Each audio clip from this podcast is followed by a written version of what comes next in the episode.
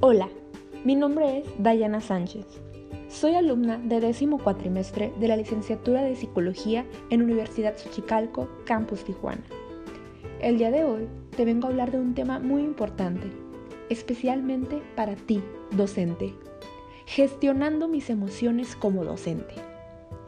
En este momento te invito a estar atento a tus propias emociones. Y ahorita que estás en un ciclo escolar a distancia, quiero preguntarte, ¿Cómo te encuentras el día de hoy? ¿Cómo te sientes? Solo identifica cómo te sientes. Ubica esa emoción en alguna parte de tu cuerpo. Puedes cerrar los ojos un momento, inhalar lento y profundo y exhalar de la misma manera para que logres identificar esa emoción que ahora sientes.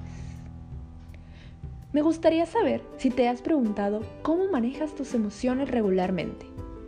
Tu relación es como un barco sin capitán que te lleva donde quieras sin ningún camino y te va dominando por todo el mar?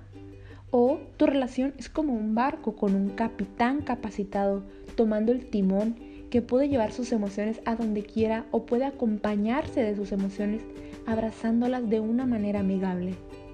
¿Con cuál te identificas? Es muy difícil ser un buen capitán ante el timón del barco. De entrada, porque nadie nos enseñó cómo manejar nuestras emociones. Nadie nos enseñó cómo ser ese capitán que puede manejarlas y ser amigo de sus emociones. Generalmente, las emociones las hemos aprendido desde casa, de nuestros padres e imitando sus reacciones. Por ejemplo, si mi mamá cada vez que se enojaba se ponía a llorar y se escondía en su cuarto, muy probablemente será lo que yo haga. O si mi papá cuando se enojaba golpeaba cosas o le reclamaba a los demás, probablemente yo repetiré esas formas de relacionarme con mis emociones.